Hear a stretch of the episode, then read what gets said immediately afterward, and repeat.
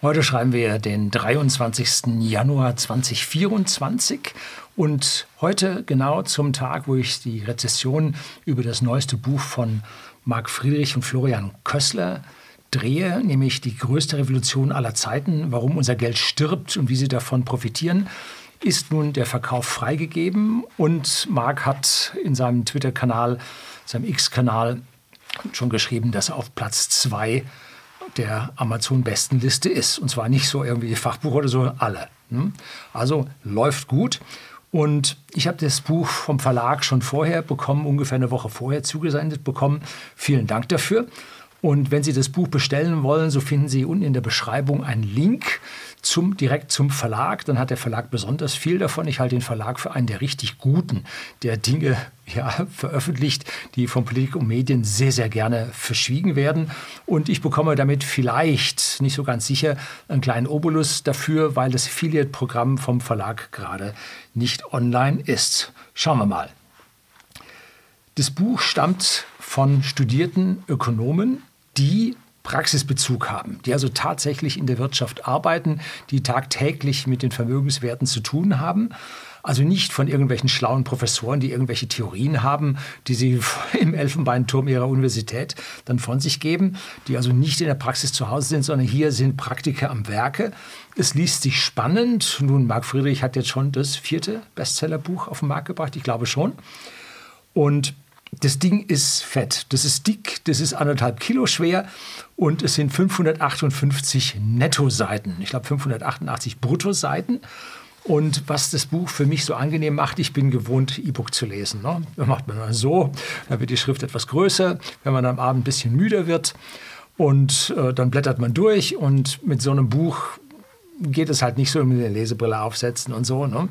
Und hier ist die Schrift ein bisschen größer, dass ich also mit äh, ganz normal ohne Brille das Buch lesen kann, was für mich sehr, sehr angenehm ist. Das Buch ist mit seinen 30 Euros an der oberen Spanne des allgemein üblichen, wobei, wenn man es als E-Book kauft, dann durchaus ganz normal im Preisrahmen ist, was man für so ein großes, ja, umfangreiches Werk tatsächlich dann ja üblicherweise ausgibt. Dafür ist es sogar, glaube ich, sogar halbwegs günstig.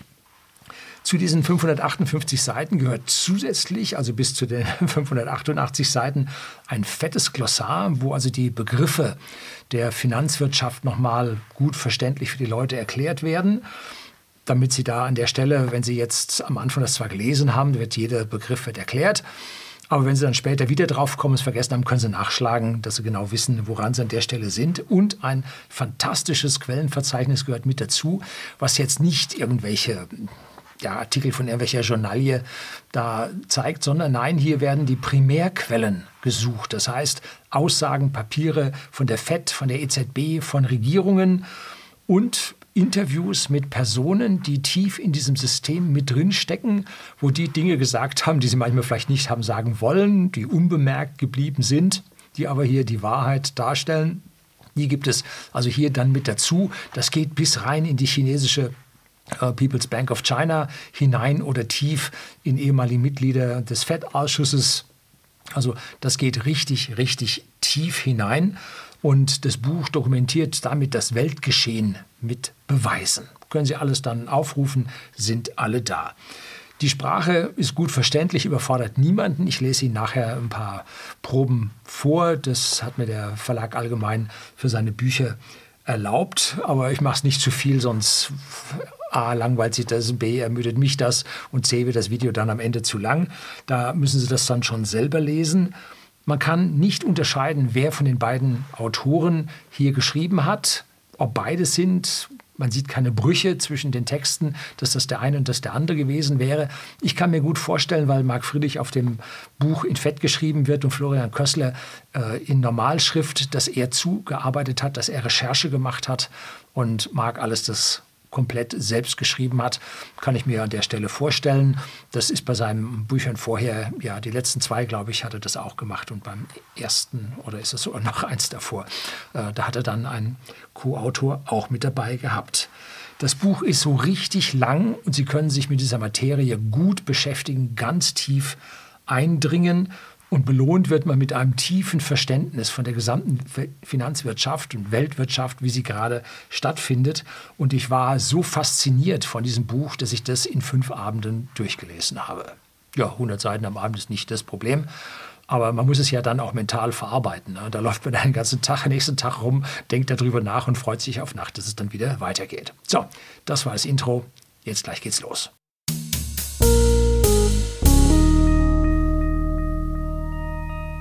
Guten Abend und herzlich willkommen im Unternehmerblog, kurz Unterblog genannt. Begleiten Sie mich auf meinem Lebensweg und lernen Sie die Geheimnisse der Gesellschaft und Wirtschaft kennen, die von Politik und Medien gerne verschwiegen werden. Und genau dies ist ein Buch, was Sie in dieser Richtung so richtig erhält. Und dieses Buch ist die richtige Ergänzung zu meinem eigenen Buch Katastrophenzyklen. Während mein Buch sich um natürliche Katastrophenzyklen handelt um lange Zyklen, die wir als Menschen nicht in der Lage sind zu erkennen, beginnt das Buch von Marc Friedrich ja mit den Zyklen der menschlichen Gesellschaft. Und wer Marc Friedrich kennt, der weiß, hm, dass er uns an einem Ende eines solchen menschlichen Zykluses sieht. Und dem stimme ich also vollkommen zu. Auch ich sehe uns hier am Ende eines Zykluses, der 80, 90 Jahre läuft. Und wer nicht ganz mit geschlossenen Augen durch die Gegend läuft, merkt, dass mit unserer Gesellschaft etwas nicht stimmt. Der Drang zum zerstörerischen Sozialismus ist mal wieder, mal wieder Oberwasser bekommen, ist richtig groß. Und aufmerksame Menschen beginnen das mit unserem Geldsystem in Verbindung zu bringen. Die Milliarden und Billionen fliegen nur so durch die Gegend, werden geschöpft, als gäbe es keinen Morgen. Und diese Verbindung unseres, unseres gesellschaftlichen Scheiterns mit unserem Finanzsystem, das wird in diesem Buch sehr, sehr deutlich dargestellt. Rede ich auch immer darüber. Ne? Dieses Buch kümmert sich in drei Teilen um das Weltgeschehen. Teil 1 ist, warum unser Geld stirbt. Das sind 264 Seiten, das ist heftig und gibt einem wunderbaren geschichtlichen ja, Überblick und wie diese Geschichte in die heutige Zeit hineinreicht und Geschichte ja, wiederholt sich nicht, aber sie reimt sich und die Reime sind also wirklich sehr, sehr deutlich, wie wir sie jetzt sehen. Und Teil 2 handelt über Bitcoin. Bitcoin sieht man hier schon im Titel. Die Revolution, das O ist da so ein kleines Bitcoin, B mit drin. Das sind, ist fast genauso groß mit 246 Seiten. Und Teil 2 ist das umfassendste und verständlichste Werk, das ich über Bitcoin bisher gelesen habe. Ich habe schon viel gelesen, auch über Bitcoin. Und es nimmt sie mit in anschaulichen Beispielen, dass sie also nicht mit diesen Kryptos und Hashs und Zeug und so hier überfordert werden. Nein, das gibt handfeste Beispiele, wo ja am täglichen Umgang, den sie haben, erklärt wird, wie dort äh, man das auf Bitcoin übersetzt, ne, mit Briefen und äh, einer Verschlüsselung da drin und, und, und. Also überfordert sie nicht eine ganz, ganz tolle Erklärung von Bitcoin. Besonders hat mir auch da die Geschichte des Bitcoins gefallen, die hier aufgezeigt wird und die einem ein tieferes Verständnis für den Bitcoin gibt. Und Teil 3, die größte Revolution aller Zeiten, das sind nur 40 Seiten. Das ist praktisch das Fazit aus Teil 1 und Teil 2 und zeigt für Sie höchstpersönlich Handlungsmöglichkeiten auf ja, ganz wichtig, Sie müssen handeln. Wer nicht handelt, hat schon verloren. Hm? Also es ist jetzt wichtiger denn je, dass Sie ja, handeln, dass Sie etwas machen. Teil 1 ist faktisch die Beschreibung unserer globalen gesellschaftlichen und finanziellen Probleme, die wir haben. Und es wird perfekt herausgearbeitet, warum unsere Gesellschaft heute so ist, wie sie ist und wer dafür verantwortlich ist. Zum Aufwärmen gibt es die geschichtliche Entwicklung des Geldes, kennen Sie alle, wie es also losging mit Perlen und so weiter. Dann folgt die Erklärung unseres aktuellen Geldsystems. Und schon auf Seite 39 beginnt die Party, wie er so schön dann titelt, nämlich das Ende des Goldstandards, die Party beginnt. Das ist also 1971, wer sich da nicht auskennt.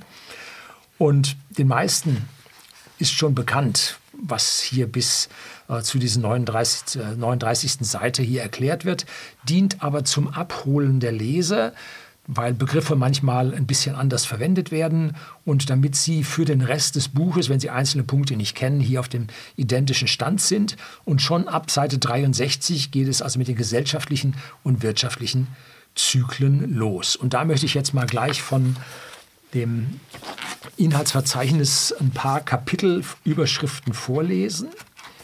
Schauen wir hier rein. Kapitel 4. Die fünf wichtigsten Zyklen, die alles verändern. Soziale und demografische Zyklen, Fourth Turning. Wer hier meinem Kanal folgt, kennt die Theorie von, äh, äh, wie heißen die, Steve und Howe. Das sind zwei Psychologen, ich glaube von Harvard und Yale oder so. Und die haben also einen Generationenzyklus mit vier Wendungen, Frühling, Sommer, Herbst und Winter, aufgeschrieben. Und hier wird dieser demografische Zyklus nochmal aufgeführt. Dann Imperiums-, Revolutions- und Demokratiezyklen. Ja, da sehen wir nämlich auch, dass Demokratien nicht nur kommen, sondern auch wieder gehen. Das ist also hier dann in diesen Winterzeiten, wo es also ganz übel wird, auch die Demokratie verloren geht. Dann Wirtschaftszyklen nach Kondratjew. Das war ein russischer Wissenschaftler, der die großen, langen äh, Zyklen der technischen Entwicklung beschrieben hat. Der wurde dann nachher erst, in, ist ein russischer Autor oder sowjetischer, russisch-sowjetischer und wurde dann erstmal in den Gulag gesteckt und nachher dann, glaube ich, wurde aufgehängt. Weil Kommunismus forever, da kann es keine Zyklen geben. Ne? Gab es aber. Gut, dann die Technologiezyklen, abgeleitet nach dem Kondratjew und dann die Finanzzyklen und der langfristige Kreditzyklus, den wir alle ja eigentlich schon mal in einem ganz berühmten äh, Video, äh, was ich Ihnen dann unten verlinke, und ich tue Ihnen hier oben drauf den Kreditzyklus, äh, den Sie, Ray Dalio ist das, den Sie sicherlich sich mal antun müssen und dann ja, werden Sie an dieser Stelle abgeholt. So, das war jetzt mal so das erste mit diesen Zyklen. Und allein dieses Kapitel 4 ist das gesamte Geld für dieses Buch wert. Danach wissen Sie, was auf der Welt los ist und warum es genauso ist, wie es jetzt ist. Also wenn Sie da durch sind, das sind die ersten 100, 120 Seiten, das ist ja das, was normalerweise ein nicht so geübter Leser dann irgendwann mal das Buch wegliest. Aber dieses Kapitel 4 schaffen Sie. Bis dahin schaffen Sie. Ne? Und dann wissen Sie, was los ist. So, dann schauen wir jetzt mal äh, wie es weitergeht in dem Teil 1 des Buches. Und da kommen wir dann weiter zur Geldgeschichte. Das geht dann auf Seite 101 los mit ja, 2000 Jahren Krieg, Inflation, Aufstieg und Fall von Imperien. Das ist die Geschichte, die sich dann reimt. Dann kann man Muster erkennen der, der aufmerksame Leser kriegt das mit. Dann das antike Rom, byzantinische Reich, chinesischen Kaiserreiche, die da das Geld gedruckt haben, das Papier gedruckt haben. Vorher war Münzverschlechterung, aber da haben sie das erste Mal Papier gedruckt. Und dann geht es los. Italienische Renaissance, das spanische Königreich, die Niederlande, Frankreich, Großbritannien, die Vereinigten Staaten von Amerika ab 1920. Ich sehe die etwas früher. Äh, und dann der Mythos der großen Depression. Das hat nämlich ganz andere Gründe gehabt, als man immer so nach vorne schiebt. Dann die Gründung der FED. Das ist eine Geschichte, die müssen Sie lesen. Das ist wichtig. Und dann der Aufstieg der USA zur Weltmacht. Kapitel 6, Status quo, die finale Allesblase. Sie wissen, es gibt eine Blase im Finanzsektor, es gibt also Aktienblase. Im Finanzsektor gibt es aber dann noch äh, eine Anleiheblase, es gibt eine Derivateblase, es gibt eine Immobilienblase und mittlerweile ist man in der Allesblase drin. Und erstaunlicherweise kommen diese Blasen alle jetzt gemeinsam in der vierten Wendung, in dem Fourth Turning, kommen die alle jetzt zusammen, noch mit einem Ende eines Kondratjew-Zykluses oder eines Wechsels eines Kondratjew-Zykluses, kommt das alles zusammen. Ne? Also das hat Sprengstoff inne und gleichzeitig kommen wir noch in einen Zyklus von der Natur rein, die ich in meinem Buch äh, Katastrophenzyklen dann beschrieben habe. Das wird in Summe relativ schwierig, um es mal vorsichtig auszudrücken. Dabei jetzt in diesem Status quo der finalen Allesblase die Rolle der Notenbanken und da die Frage Master of the Universe oder the Master of Disaster. Und wenn es da schon so steht, am Ende sind sie Master of Disaster, weil die Probleme, die wir haben, stammen aus den Notenbanken. Hm? Aus den Notenbanken, weil sie Geld drucken und keine stabile Währung vorhalten. Hm?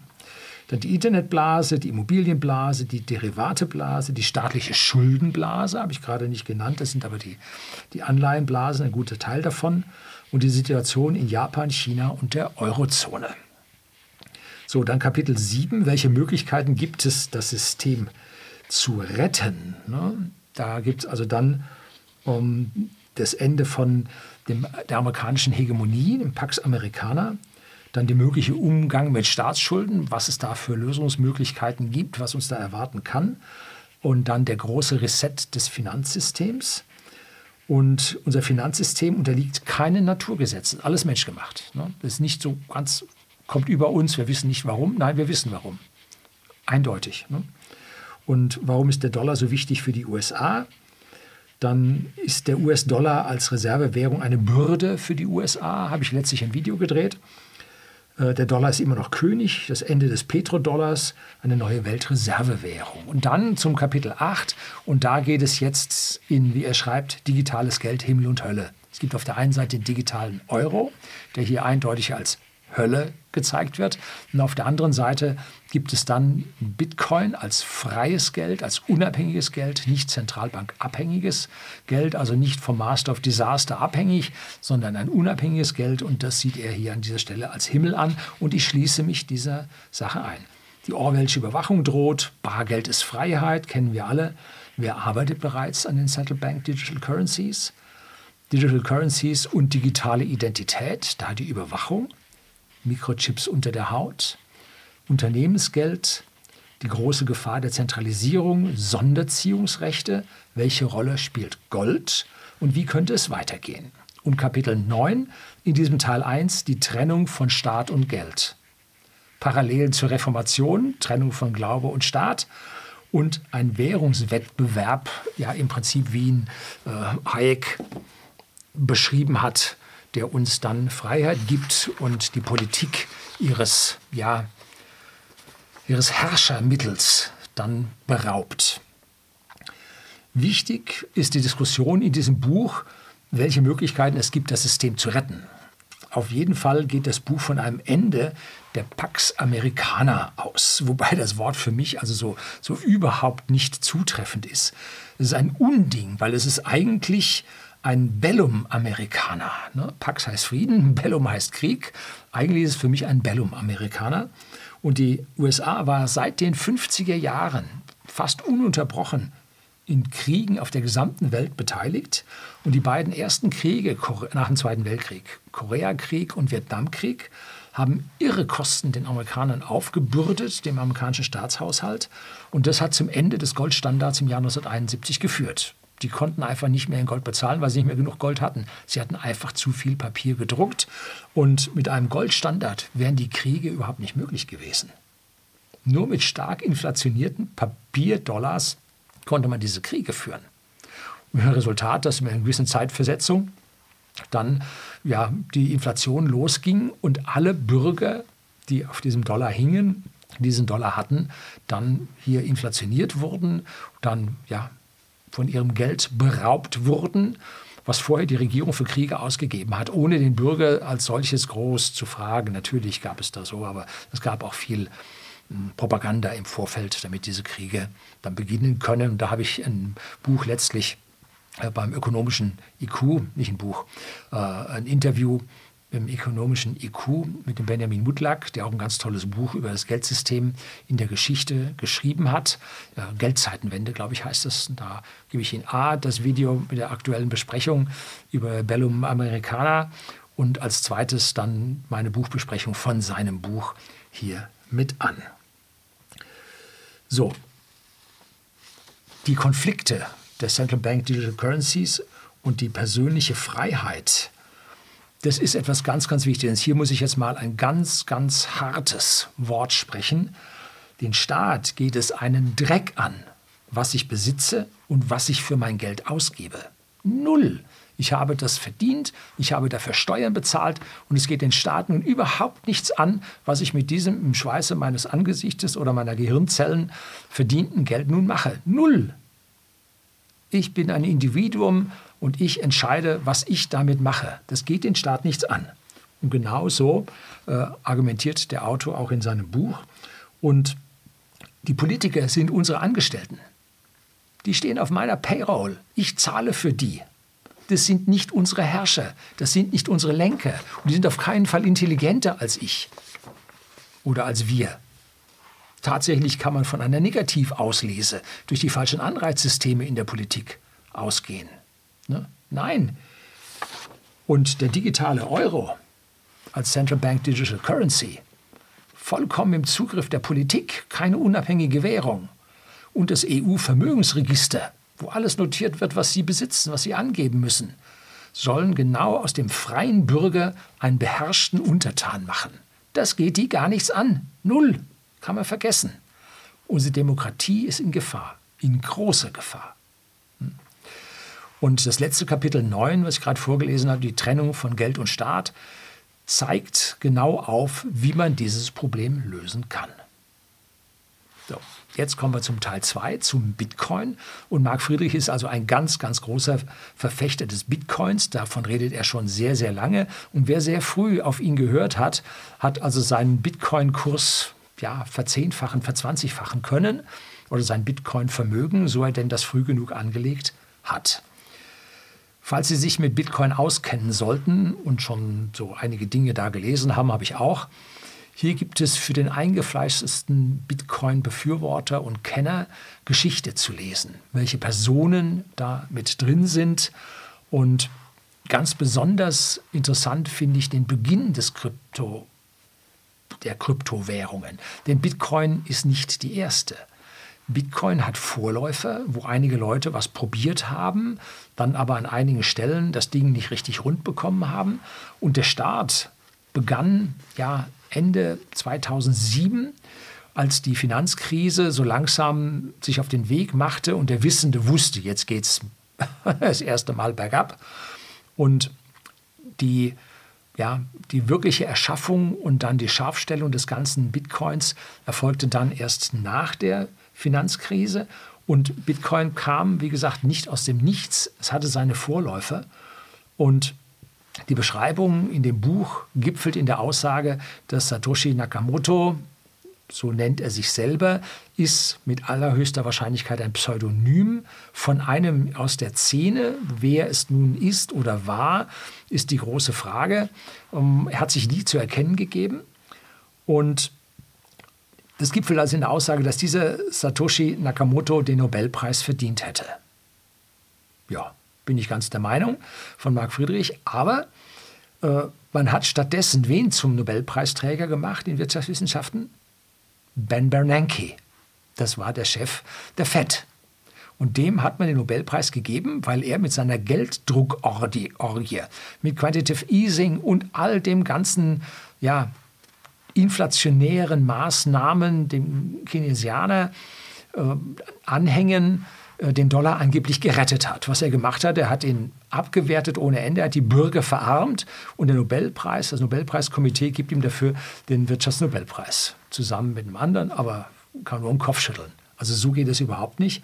Und am Nobelpreis habe ich sowieso in den vergangenen Jahren äh, große Zweifel. Ich habe einen sehr guten Bekannten, äh, der hat auch mal ein Gutachten für Nobelpreisträger geschrieben. Der ist also in dem ganzen Wissenschaftszirkus drin und der hat mir erzählt, was da für Politik abgeht. Dass da also nicht der den Nobelpreis kriegt, den er eigentlich wissenschaftlich kriegen sollte, sondern wie er vernetzt ist, welche Fürsprecher er hat und, und, und. Und für mich ist zum Beispiel die allergrößte Farce, dass Obama den Friedensnobelpreis bekommen hat. Und zwar bevor er irgendetwas regiert hat. Der wurde gewählt und kriegt den Friedensnobelpreis. Warum? keine Ahnung. Nachher gab es jede Menge Kriege. Ne? Die hat er als Präsident zu verantworten. Und dann kriegt er für diese Kriege vorher den Friedensnobelpreis, hätte er A entweder zurückgeben müssen oder B hätte man ihn wieder nehmen müssen. Ich glaube, es wurde noch nie ein Nobelpreis aberkannt. Ne? Ging nicht. Ne? So, und jetzt der geteilte Preis an äh, Carico und Weismann für die mRNA-Technologie. Auch hier wieder politisch beeinflusst bis zum geht nicht mehr, weil der eigentliche Erfinder ist der Robert Malone von der mRNA-Technik. Der ist aber in politische Ungnade gefallen, weil er sagt, es funktioniert nicht. Prinzipiell nicht. Und dann hat man die Nächsten hinter ihm, hat man dann zu Preisträgern gemacht. Also wenn das nicht politisch ist, ich kann es nicht anders sagen. Ne? Also ich halte den Nobelpreis mittlerweile für politisch kompromittiert und ich, mich interessiert gar nicht mehr, wer den kriegt. Ne? Nobelpreis war gestern. Null. So, und dann steigen wir mit sehr verständlichen Beispielen, ganz tolle Grafiken, die einfach gehalten sind, in die Tiefen des Bitcoins hinab. In den Kaninchenbau, wie Alice im Wunderland. Ne? Und dort zeigt dann Marc Friedrich auf, was die Probleme sind und wie sie mit dem Bitcoin gelöst, gelöst werden können.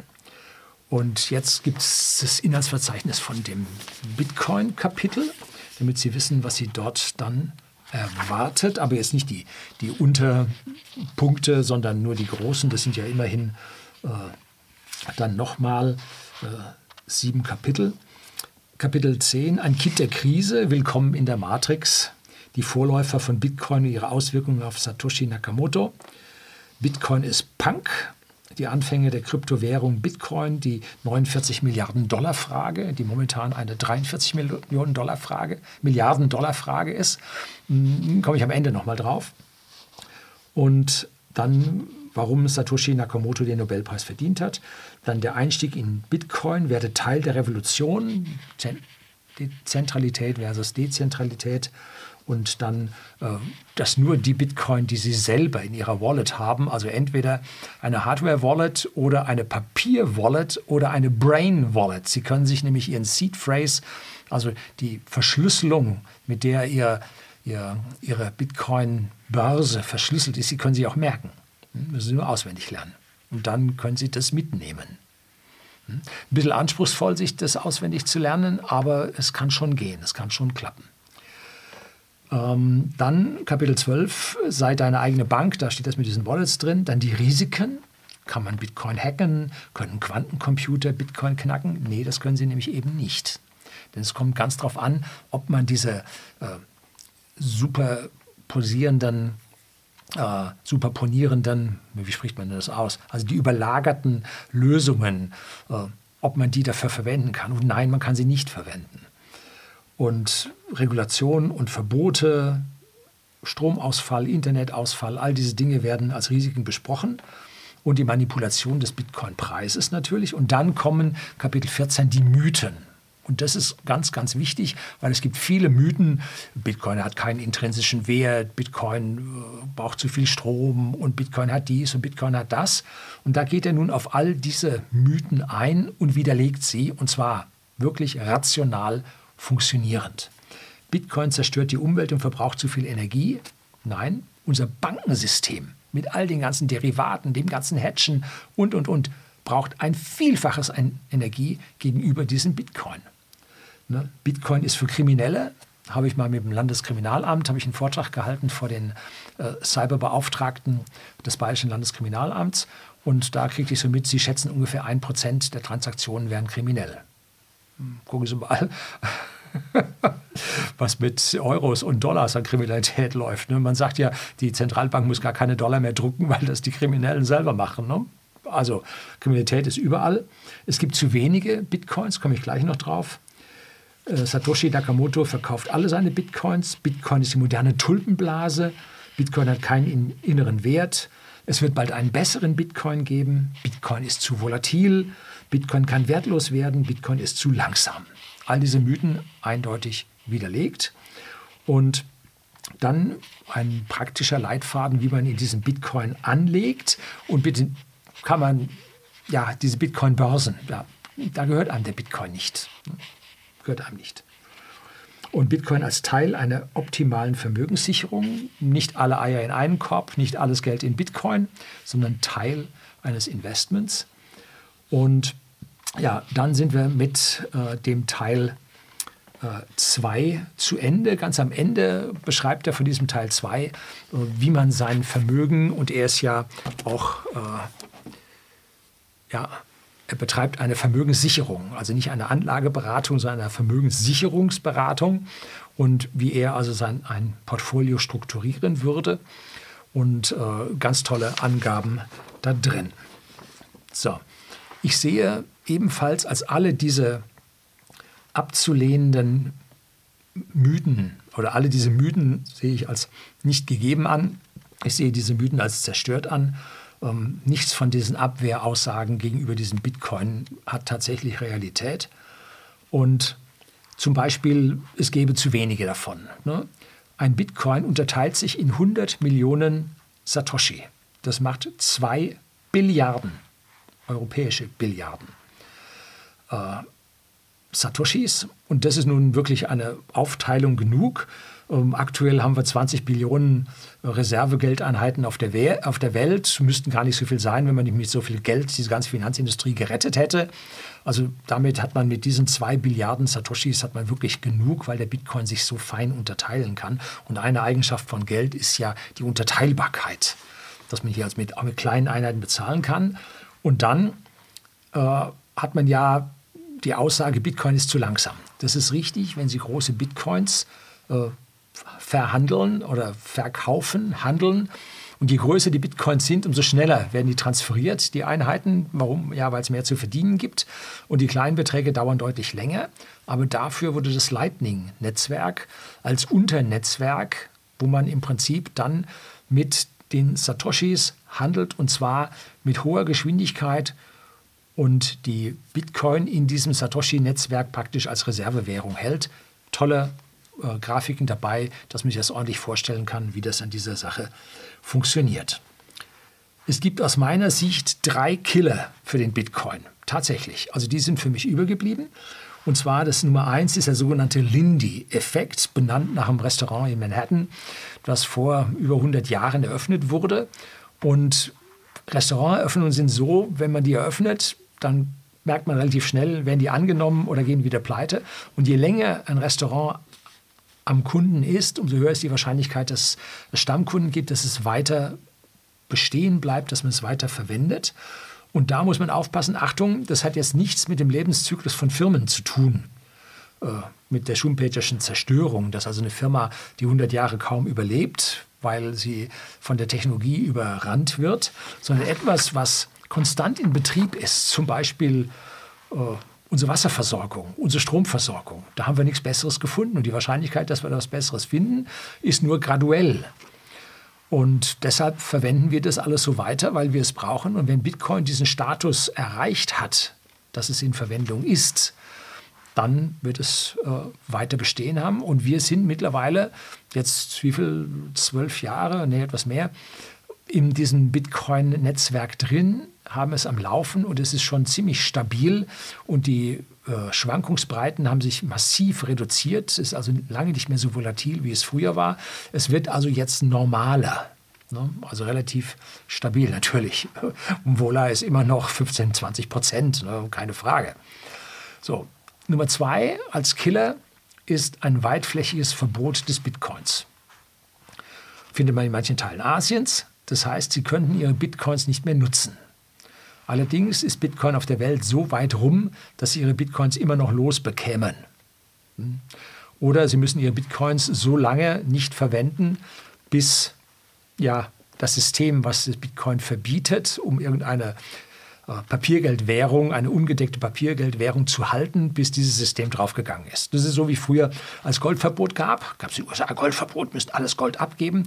Ein minimaler Prozentsatz des Goldes wurde abgegeben und umgetauscht, damals zu 20,67 Dollar pro Feinunze. Und die anderen haben ihr Gold vergraben. So, und als dann das Goldverbot wieder gefallen war, haben die das wieder ausgegraben, da war es wieder da. Und ähnlich sehe ich die Sache auch bei, bei gewissen Bitcoin-Verboten. Aber die Zeiten sind so schnell, dass die Papiergelder sich einfach nicht mehr so lange halten können. Das explodiert praktisch die Inflation. Die zweite Welle kommt in diesem Jahr, im Laufe dieses Jahres wird die Inflation wieder massiv ansteigen. Die Zinsen werden deutlich gesenkt werden, um die Banken und die Anleihen zu retten. Und damit wird die Inflation einen neuen Aufgalopp nehmen. Und so geht es also hurtig weiter. Es wird wieder mit riesigen Geldmengen gerettet werden müssen, was für die Inflation befeuert und, und, und. Da können Sie darauf warten, bis das hin ist. Ne? Und komme ich gleich beim Vorlesen noch an eine Stelle, wo Sie sehen, die USA hat schon zwei Hyperinflationen gehabt. Ja, die USA hat zwei Hyperinflationen gehabt. Interessant.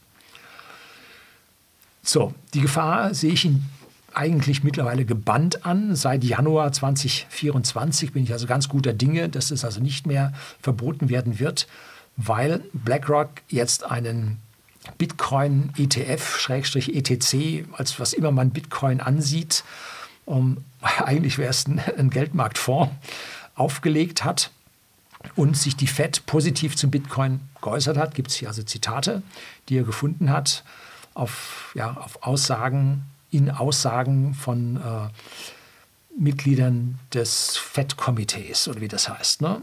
So. Nummer drei bleibt für mich der wirkliche Killer.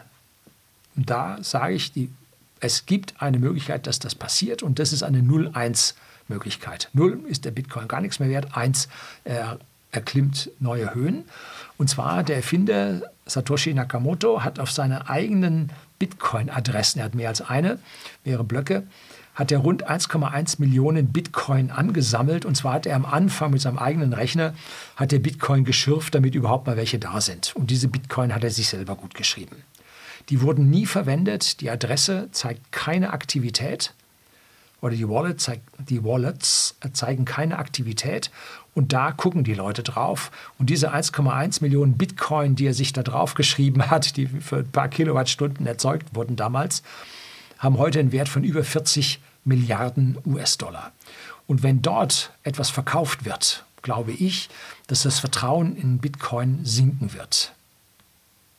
Weil dieser Anker, den Satoshi Nakamoto, wer immer das in Wirklichkeit war, gesetzt hat, weil dieser Anker dann auf einmal los ist. Und das sehe ich als wirkliches Problem an. Aber er hat das letzte Mal am 26.04.2011 eine private Mail an einen anderen geschrieben. Und seitdem hat man nie wieder was von ihm gehört. Es gibt Theorien, wer das nun ist, beschreibt er auch, alle möglichen hier im Buch.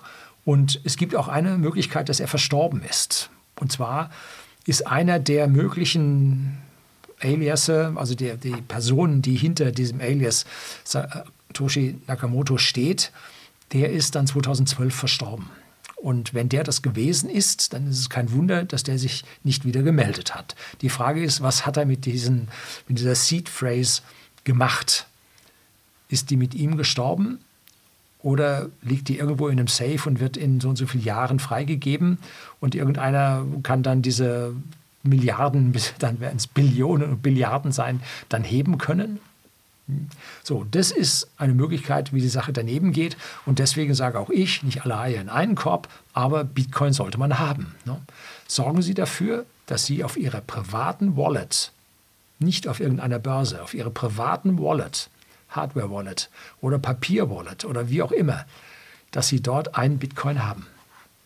Und wenn Sie das haben, dann kann Ihnen in Zukunft aus meiner persönlichen Sicht relativ wenig passieren. Ne? Sie können den mitnehmen, wenn Sie Ihr Land verlassen müssen, weil es ganz furchtbare Zustände gibt. Wenn der Sozialismus, Kommunismus wieder mit seinen Repressalien und den lebensbedrohenden äh, Umständen kommt, können Sie flüchten und das mitnehmen, ohne dass es jemand weiß.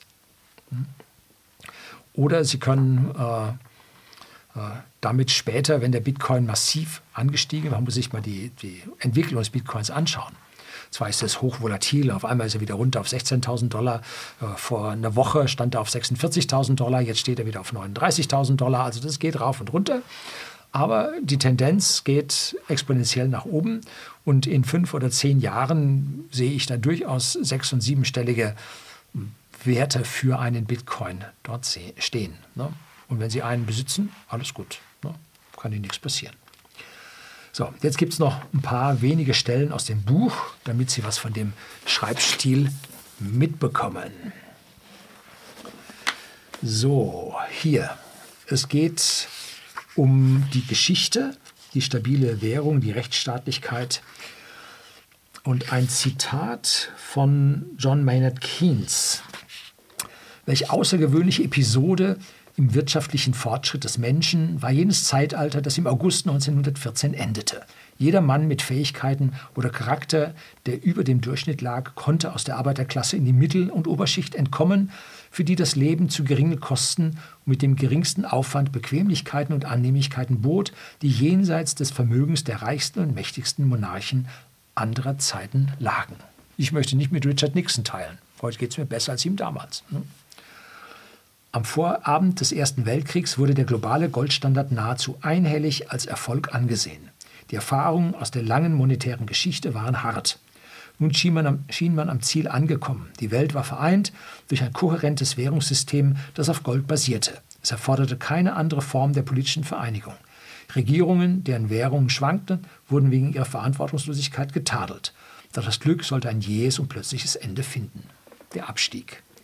Mit dem Ausbruch des Ersten Weltkrieges stellte die Bank of England die Umtauschbarkeit ihrer Banknoten in Edelmetalle ein.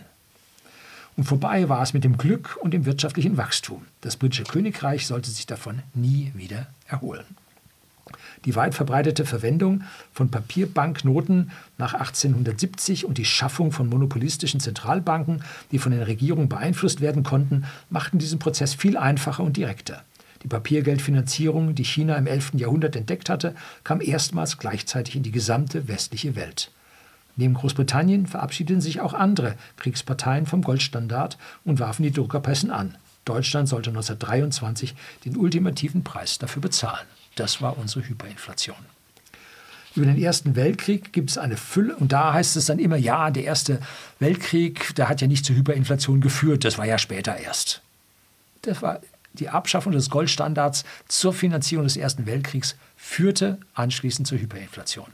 Peng, und zwar relativ schnell. Über den Ersten Weltkrieg gibt es eine Fülle an Literatur, weswegen wir uns hier auf die Rolle und Abwertung des Pfunds fokussieren. Der Erste Weltkrieg war von seinem Ausmaß und Leid sicher einer der schrecklichsten Kriege in der Menschheitsgeschichte.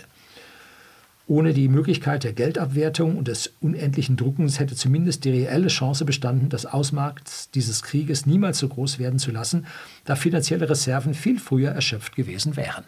Ja, ohne Geld kein Krieg, sehen wir heute.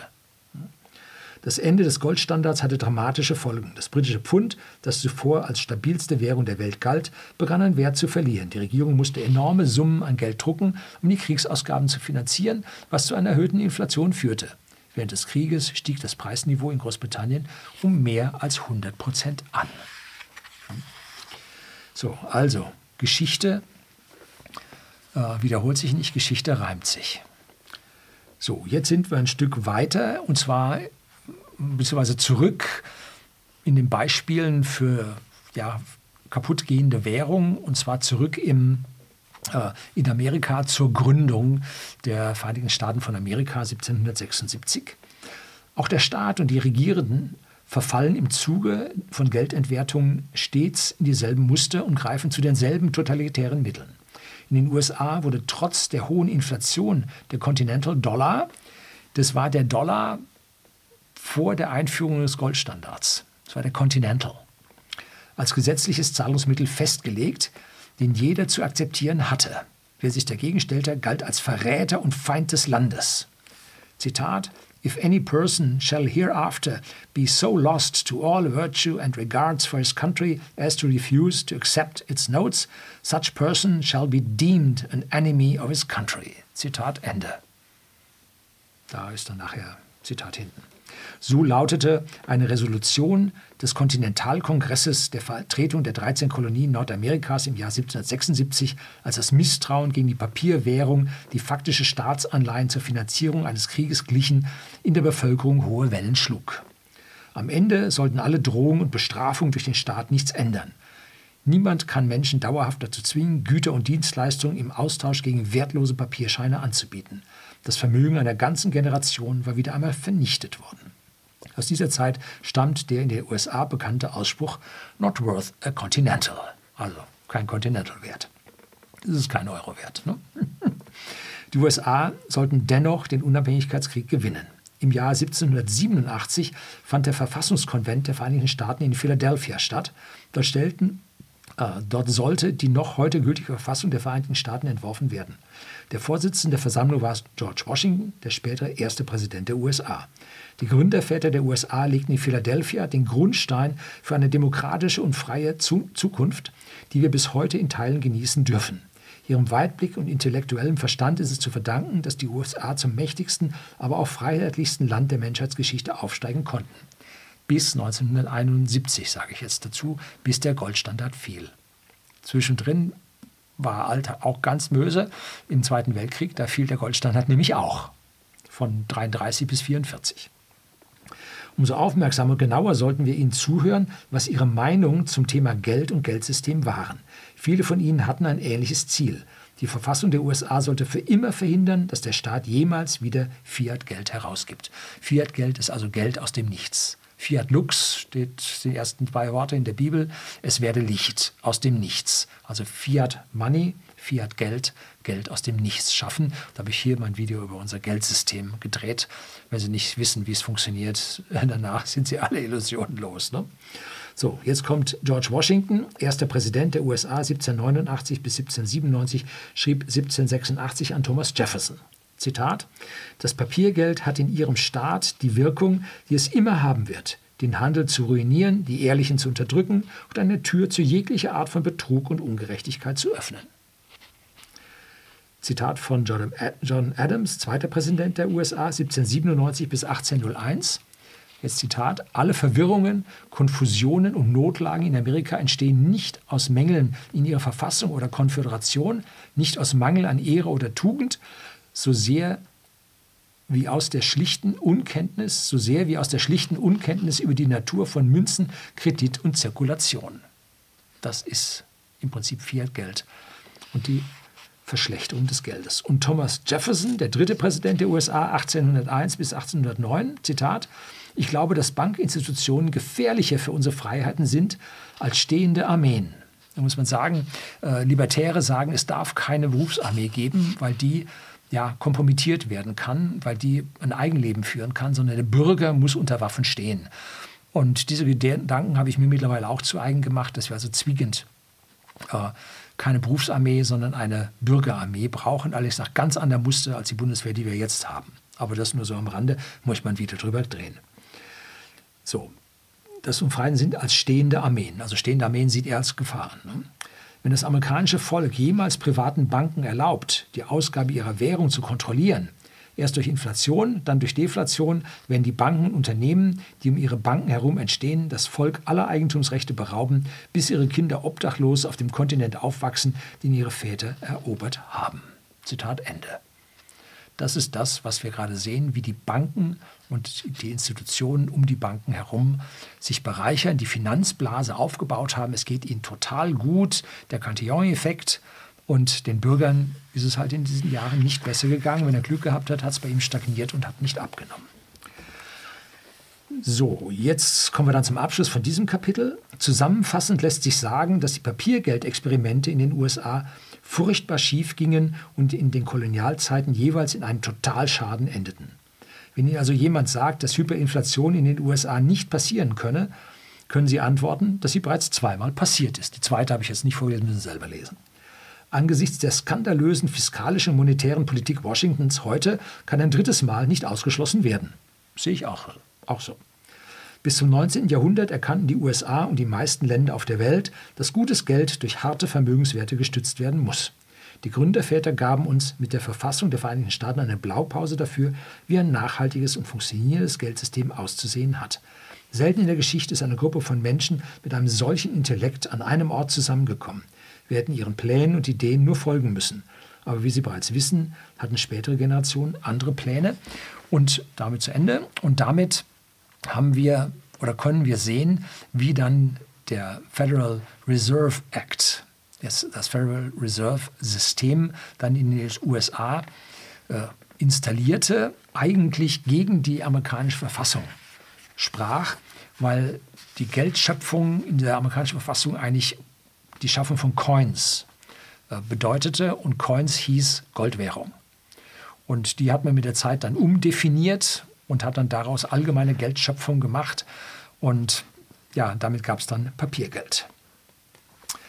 Jetzt kommt hier ähm, noch etwas zur Federal Reserve, damit Sie erkennen, dass das jetzt also keine staatliche Institution ist, sondern so eine halbstaatliche Geschichte ist, dass da viel Privates drin ist.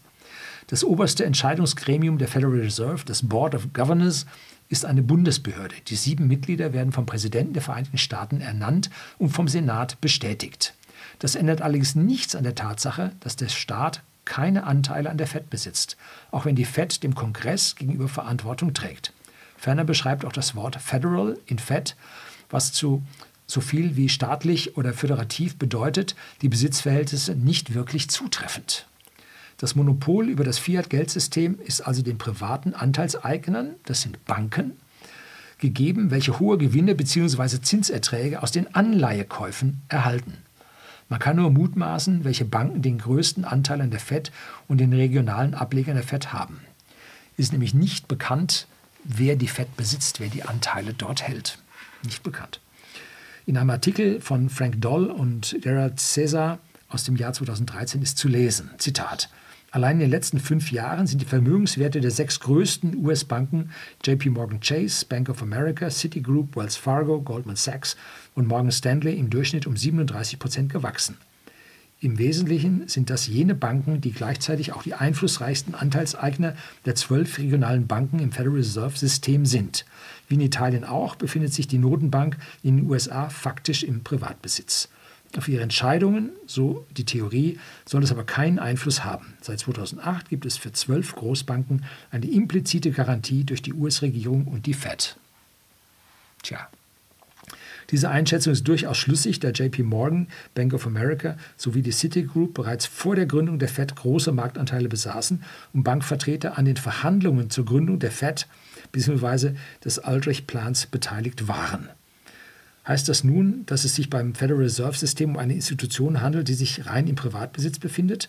Die Antwort muss Jein lauten. Die Fed ist ein Hybrid, ein Zusammenschluss großer Geschäftsbanken, dem vom Kongress besondere Privilegien gewährt wurden. Schlussendlich ist es ein staatlich geschütztes Kartell. So, Kartelle wissen wir alle, böse. Ne? Kartelle sorgen sich um sich selbst und nicht um das Wohl der Menschen. Darum geht's. Und sehr schön, lese ich jetzt auch nicht vor, ist die Geschichte, wie die FED entstanden ist, wie also da Geheimverhandlungen waren, wo also den Bediensteten noch nicht mehr bekannt war, wie die Leute hießen und damals waren diese Bilder ja, gab kein Internet, ne, waren diese Bilder von den Leuten nicht bekannt, sodass die also irgendwelche Leute bedient haben dort auf einer Insel vor North oder South Carolina, glaube ich, war das, wo die das Ding dann aufgesetzt haben und nachher dann gegründet haben. Dann geht es jetzt um die internationalen Konflikte, die sich jetzt aus dem Dollar international ergeben. Und da geht es jetzt äh, hier los. Sergei Glatzjew, enger Putin-Vertrauter und Berater, meinte im Jahr 2017, je aggressiver die Amerikaner sind, desto schneller werden sie den endgültigen Zusammenbruch des Dollars sehen. Das Loswerden des Dollars wäre der einzige Weg für die Opfer amerikanischer Aggressionen, diesen Angriff zu stoppen. Sobald wir und China den Dollar abwerfen, wird es das Ende der militärischen Macht der USA sein. Die Vereinigten Staaten haben keine anderen Mittel, um alle anderen zur Nutzung des Dollars zu zwingen, als einen Knüppel.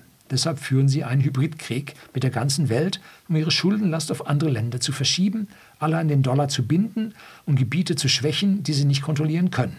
In objektiver Hinsicht führen sie einen globalen Hybridkrieg und in subjektiver Hinsicht richtet sich dieser Krieg gegen uns.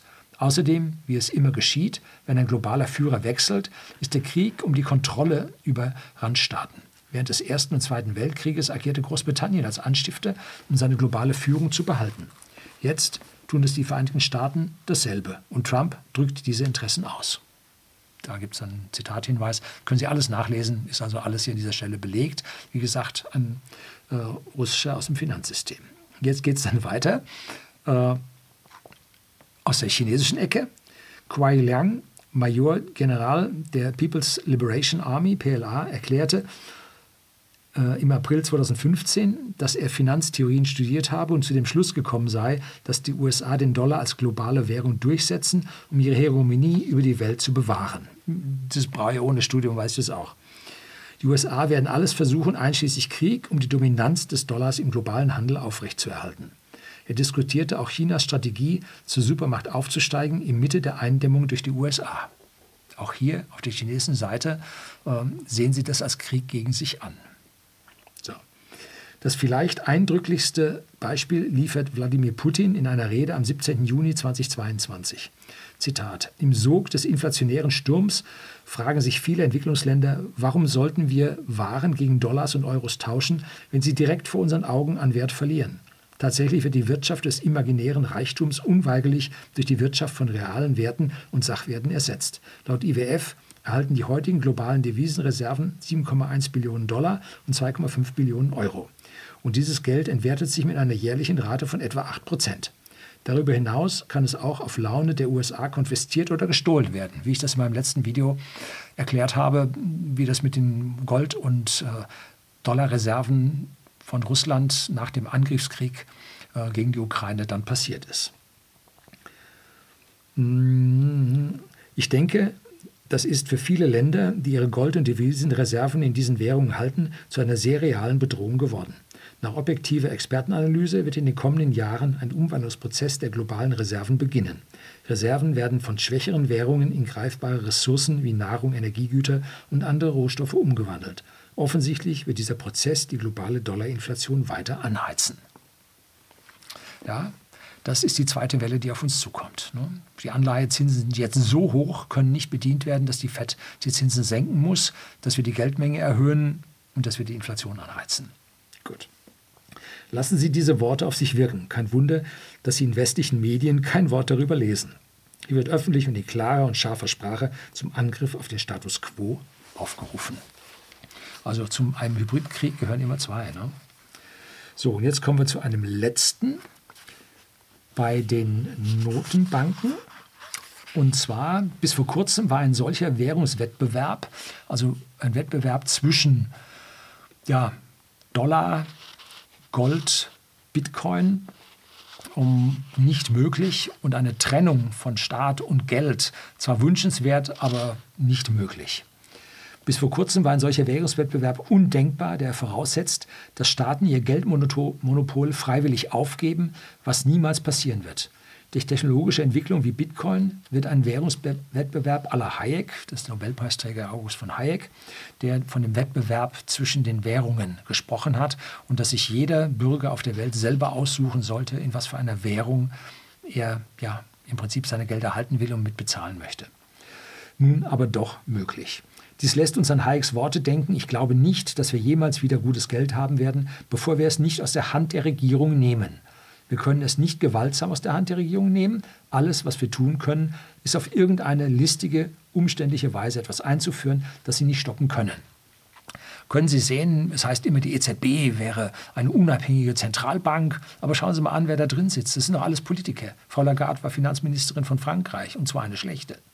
Wurde sogar staatlich verurteilt. Ne? So, trotzdem wurde sie Chefin der Zentralbank. Muss man sich mal überlegen. Und die werden das nicht aus der Hand geben, nicht freiwillig.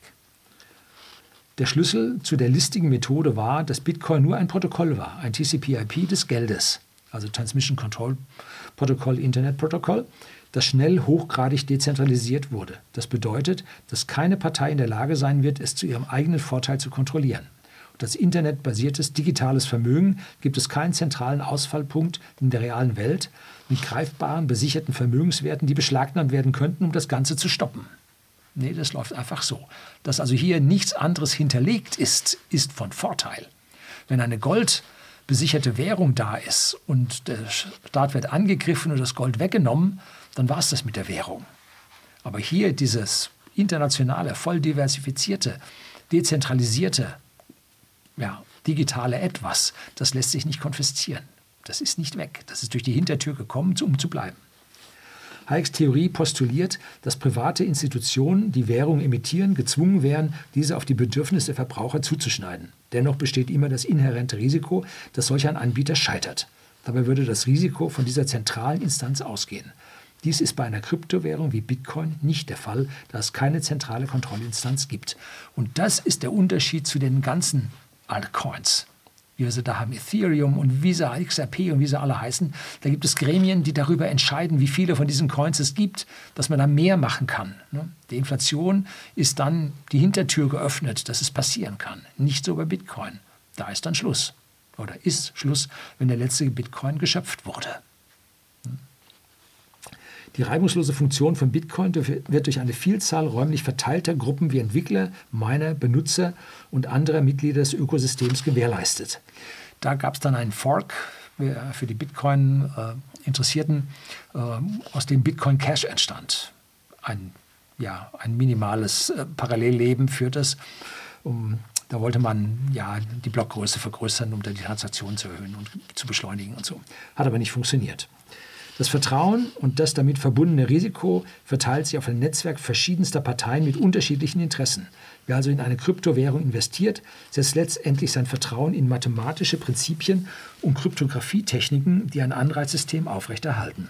Dieses System motiviert alle beteiligten Gruppen, die Unversehrtheit der Kryptowährung zu sichern.